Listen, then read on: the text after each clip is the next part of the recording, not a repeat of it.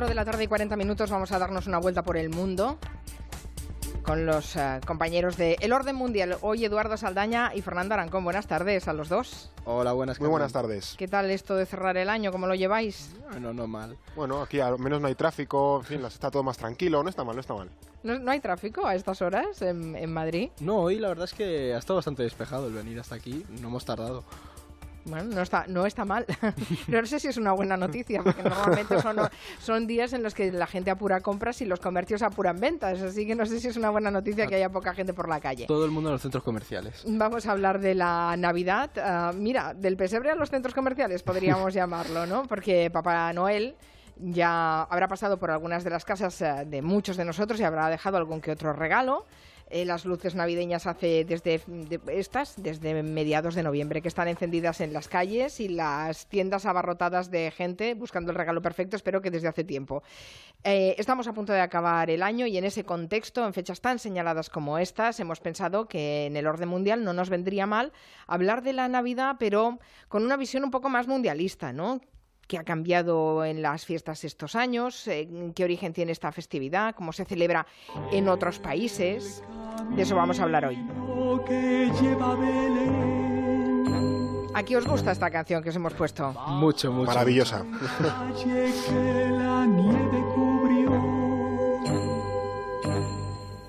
Los pastorcillos quieren ver a su rey. Yo creo que lo he oído en Navidades todos los años de mi vida. Esta canción. Hombre, es un, es un símbolo. Claro. Pero no sé si es original de Rafael. ¿Verdad que no? Es una versión. Pero Hay muchos villancicos estos que no tienen derechos, así que, bueno, oye, pues, Es una canción tradicional, yo creo. sí, Pero probablemente. que él la ha hecho y la ha convertido en, en, bueno, en la canción de la Navidad. El niño Dios. En España, claro, porque si hiciéramos un repaso de las canciones que marcan la Navidad en el orden mundial, quizá no, no nos cuadraría, pero en España sí. Este ambiente familiar, esto de la familia cantando villancicos, este espíritu navideño, esta tradición tan apegada a, a estas fechas, ¿esto es mm, orden mundial absolutamente? La verdad es que por nos puede sorprender o no, pero sí es cierto que estas fechas, bien sea en la tradición cristiana o en, o en otros contextos que, que veremos, sí que engloban un espíritu, mm, podríamos llamarlo navideño, de reunión familiar, de, de comidas eh, pues, junto a tus seres más allegados, más queridos, este tema de el hacer ofrendas, hacer regalos, culturalmente siempre ha estado vinculado a estas fechas por una serie de factores, bien sean religiosos, eh, culturales. Eh, ha estado presente, eh, ahora lo veremos, durante pues, fácil desde el inicio de los tiempos, Siglos diría, siglos. exactamente. Entonces es importante tener todo esto en cuenta y, y lo iremos viendo porque esa tradición también se puede extrapolar a la política y, y a muchos a muchos planos que yo creo que a los oyentes les van a interesar. De hecho es una festividad que se podría considerar yo creo de las más importantes de lo que es- viene a ser llamada la tradición occidental o el occidente de- del mundo y puede ser comparada al año nuevo chino o al ramadán en el mundo islámico. Lo que pasa es que el Ramadán va corriendo en el calendario. El año nuevo chino no sé si va corriendo exactamente o cae por unas fechas parecidas. Lo que encontraríamos muy parecido a la Navidad sería el Hanukkah, que siempre es por estas fechas también. Sí, exacto. Es decir, esta es la, la festividad judía que conmemora la recuperación de Judea y, suele caer a finales de diciembre, finales de, de diciembre en esas, en esas fechas. Entonces sí que suele coincidir y también es cierto que vienen de la tradición viene de una región cercana, próxima, entonces esa, esa herencia sí que se mantiene presente. ¿Tienen el mismo origen las celebraciones en todas las culturas? Pues lo cierto es que, por ejemplo, nuestra, nuestra Navidad no deja de la Navidad que vivimos ahora, no deja de ser básicamente una mezcla de distintas eh, Navidades a cada cual más pagana. Es decir, eh, por ejemplo, la, la na- la Navidad desde la corriente eh, cristiana viene a ser, o se cree, las teorías de, históricas que han estado investigando esto, eh, se creen que es básicamente una operación de marketing de la primera, de la primera iglesia de, Roma, allá en la, a los principios de la Edad eh, Media, de cara a sustituir una fiesta romana que era el, eh, la, la festividad para el dios Apolo, que se, celebraba en, torno al 21 o 25 de diciembre para, bueno, después del solsticio de invierno, honrar de nuevo esa salida del sol, que comenzaba a haber más luz, etcétera, etcétera. Entonces era como un poco esa festividad para dejar atrás los días oscuros y volvían los días de iluminación. ¿Qué pasa? Pues la iglesia eh, cristiana de Roma dijo, pues en vez de inventarnos, por así decirlo, una nueva fiesta eh, y tener que convencer a toda esta gente, que ya la- la- la- el cristianismo ya era una religión oficial desde hacía un siglo aproximadamente en el Imperio Romano, dijo, pues mira, sustituimos una fiesta por otra, que ya está montada, así que, bueno, y, y- y le salió bien la jugada porque ahora mismo estamos celebrando la Navidad. Pero, por ejemplo, lo del árbol de Navidad viene del, eh, del- de las tribus germanas de, de la, de la zona del norte de Europa, que, bueno, por ejemplo, eso, el árbol era, también representaba un dios. Es decir, que al final la Navidad ahora no deja de ser una mezcla de corrientes navideñas de distintas concepciones, pero todas vienen del mismo origen, de la celebración del solsticio de, de invierno y de la vuelta de la luz a nuestras, a nuestras vidas y que los días, afortunadamente, y hasta el verano, empiezan a ser eh, cada vez más, más largos. Entiendo que hay una mezcla entre lo religioso y lo pagano en estas fiestas, muy clara además. Sí, sin duda, sin duda, sin duda. Lo llamativo de esto es que eh, cuando se han ido inve- investigando, se han ido descubriendo cómo eran otros ritos eh, religiosos, también pasaba, por ejemplo, con las, em, con las culturas eh, precolombinas en, en el continente americano, que celebraban también fiestas en estas fechas de diciembre, porque, evidentemente, a- en- aunque las culturas hace siglos no estuviesen relacionadas, todas veían el mismo cielo, ¿no? Y acaban identificando pues que las estrellas, la luna y el sol iban siempre al mismo sitio y con la misma cadencia. Entonces, al final todas acabaron identificando un patrón y acabaron viendo pues eso, que en estas fechas de diciembre los días empezaban a ser más largos y empezaron a celebrar ese tipo de ritos relacionados con la llegada del, eh, del sol a, a nuestras vías, la vuelta del sol hasta, hasta el solsticio de verano. Veamos cómo han evolucionado estas fiestas. ¿Os pensabais que os ibais a librar de este villancico, eh? pues no. Lo que es innegable es que por tradición o por cultura es una fiesta que se ha convertido en unas fechas, eh, que se han convertido en icono de compras, de carreras de tienda en tienda. A ver, ¿desde cuándo la Navidad es tan comercial? Es que de hecho está muy bien que pongas esta canción porque yo creo que cualquier oyente la identificaría con, claro. sí, sí, con un concepto muy concreto de Navidad. Y es que para entender la Navidad que tenemos hoy en día, o sea, hemos visto que la Navidad es una evolución de apropiaciones culturales, podríamos decirlo así. Mm. Entonces la Navidad que tenemos hoy en día, digamos que se ha capitalizado. Esto en los años 20 y los años 30 fue el boom del marketing, de la publicidad, los felices 20. ¿Qué ocurre? Que, sabemos que el marketing y la publicidad se alimentan mucho del sentimiento. Y sentimiento hay para dar y tomar en la Navidad. Entonces, ¿qué ocurrió? Sobre todo en Estados Unidos, mm, muchas marcas, muchas empresas se sirvieron de la tradición heredada, pues esta celebración en, en Navidad, tanto la herencia eh, anglosajona del árbol y demás, como la herencia cristiana, cantar villancicos, celebrar el nacimiento de Jesús, para eh, crear un producto. Y al final lo que hemos visto hoy en día, pues que en Navidades, por ejemplo, en el caso de España, eh, hay informes que dicen que el comercio aumenta entre el 5 y 6% en estas fechas, cada vez hay mucha más gente que sale a, a cenar en Navidad fuera, entonces es un momento que hay que, hay que explotar desde el punto de vista comercial y vemos como muchas marcas, eh, marcas de turrones que se, se asocian a la Navidad, colores muy concretos que se asocian a la Navidad, marcas de bebidas que, o bombones se me viene a la cabeza que todo el mundo va, va a asimilarlo. Entonces, la publicidad ha entrado en el mundo y en el, en el espíritu navideño y hoy en día pues vivimos con ello. Entonces, el origen de esto se podría remontar a los años 20, 30. Digamos que nuestro calendario festivo está marcado por oportunidades de compra-venta, porque claro, visto así, casi todas las celebraciones están ahora mismo mm, eh, rodeadas de eh, elementos comerciales.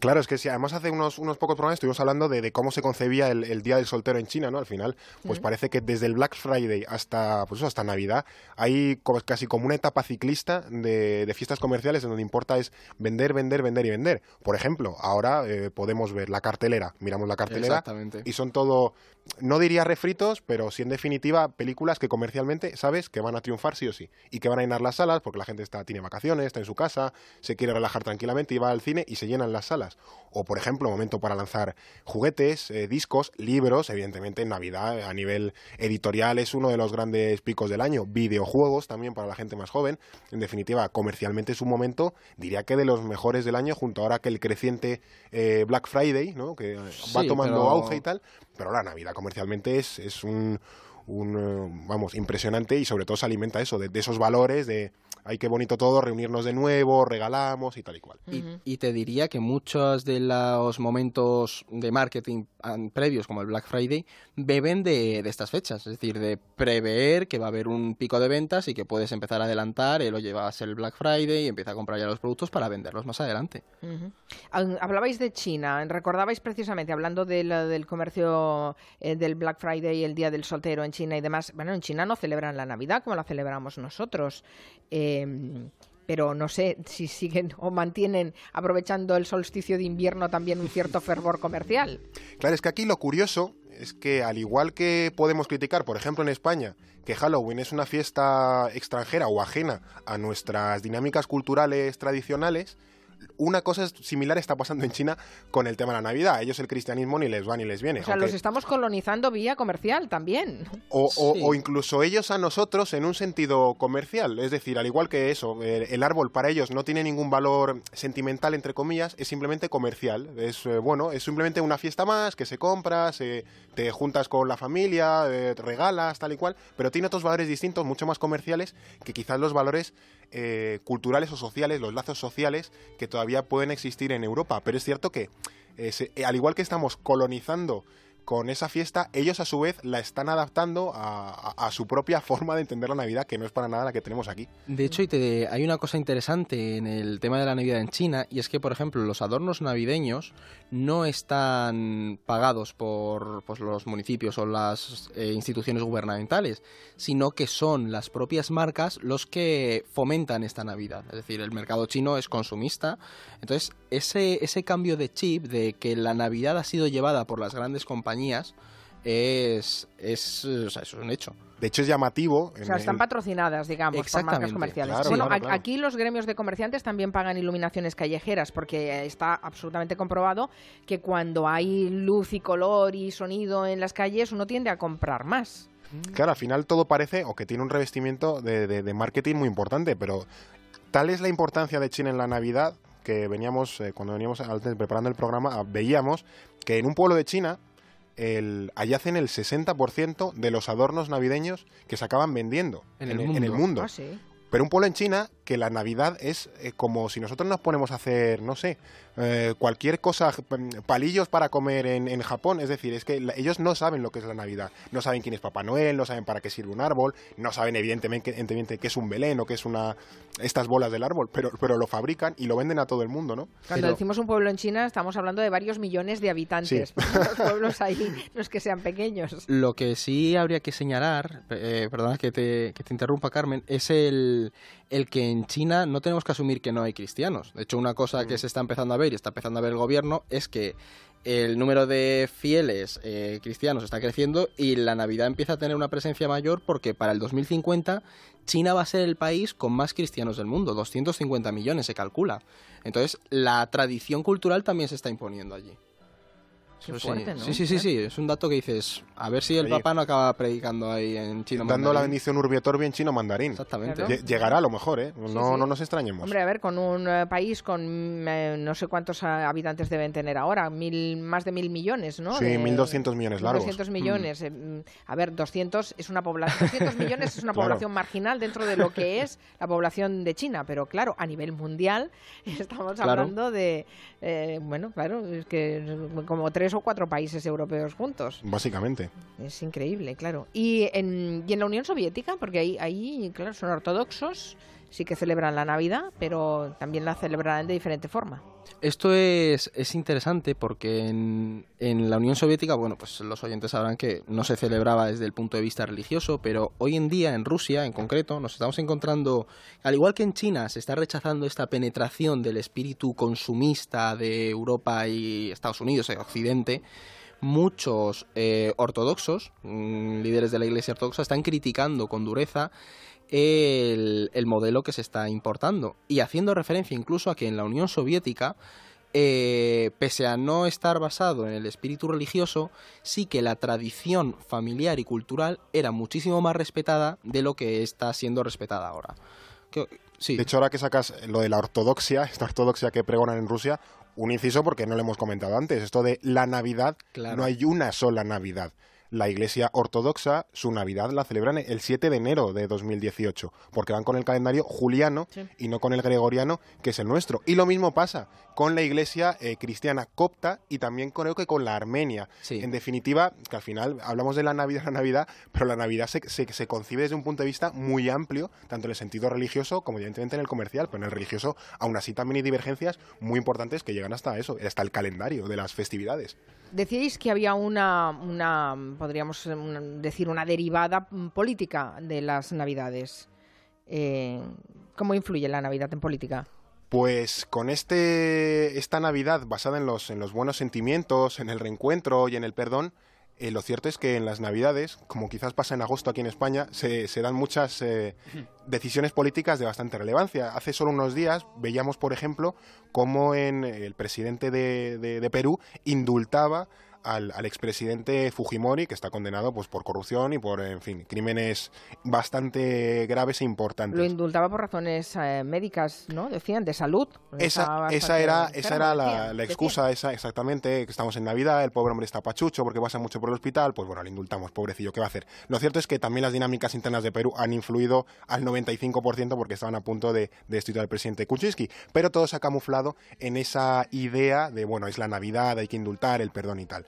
Pero cierto es que, por ejemplo, también en, en Guatemala, un- el día anterior, si no recuerdo mal, siguió a Trump en su decisión de mover la embajada de Guatemala de- en, Israel, de Tel Aviv, a, A a Jerusalén. Efectivamente. Entonces, en, en, es- en este periodo navideño, pues se toman muchas decisiones que en principio pueden pasar más desapercibidas o se pueden colar mejor de lo que viene siendo la, la agenda política. Y luego, eh, yo, para añadir algo más a lo que ha dicho Fernando, el- la Navidad tiene una influencia política sobre todo en el aspecto de los sermones que, que se dan durante la Navidad. Es decir, hay sermones muy, muy importantes, por ejemplo, el Papa, en, creo que fue en la misa de, Nochebuena, yo creo que fue. Misa del gallo. Sí, ahí él la centró sobre todo en la crisis de los refugiados y en la importancia de, de re- repensar el cómo se está afrontando.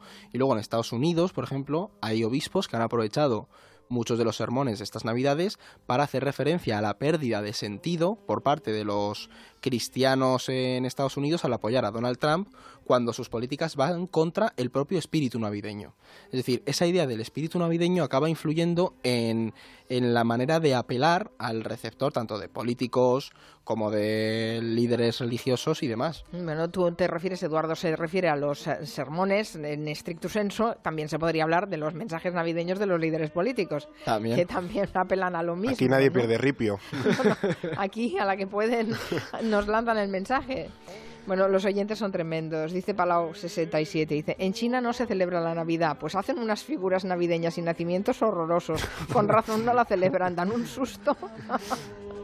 Claro, Qué pero malos sois. Por ejemplo, esto que dice este oyente, sí que es importante tener en cuenta que en, en China es una manera para muchos millennials chinos, para jóvenes chinos, Mm. de sentirse vinculados a, Acercarse. Claro, a ese espíritu occidental, espíritu abierto, y luego también que coincide entre el- la fiesta del soltero y el año nuevo chino. Eso es un momento para consumir perfecto, porque tienes eh, fiesta del soltero, un mes y medio después la Navidad, y otro mes y medio después, aproximadamente dos meses, el año nuevo chino. Y Alibaba pues frotándose las manos. Exactamente. y feliz Navidad.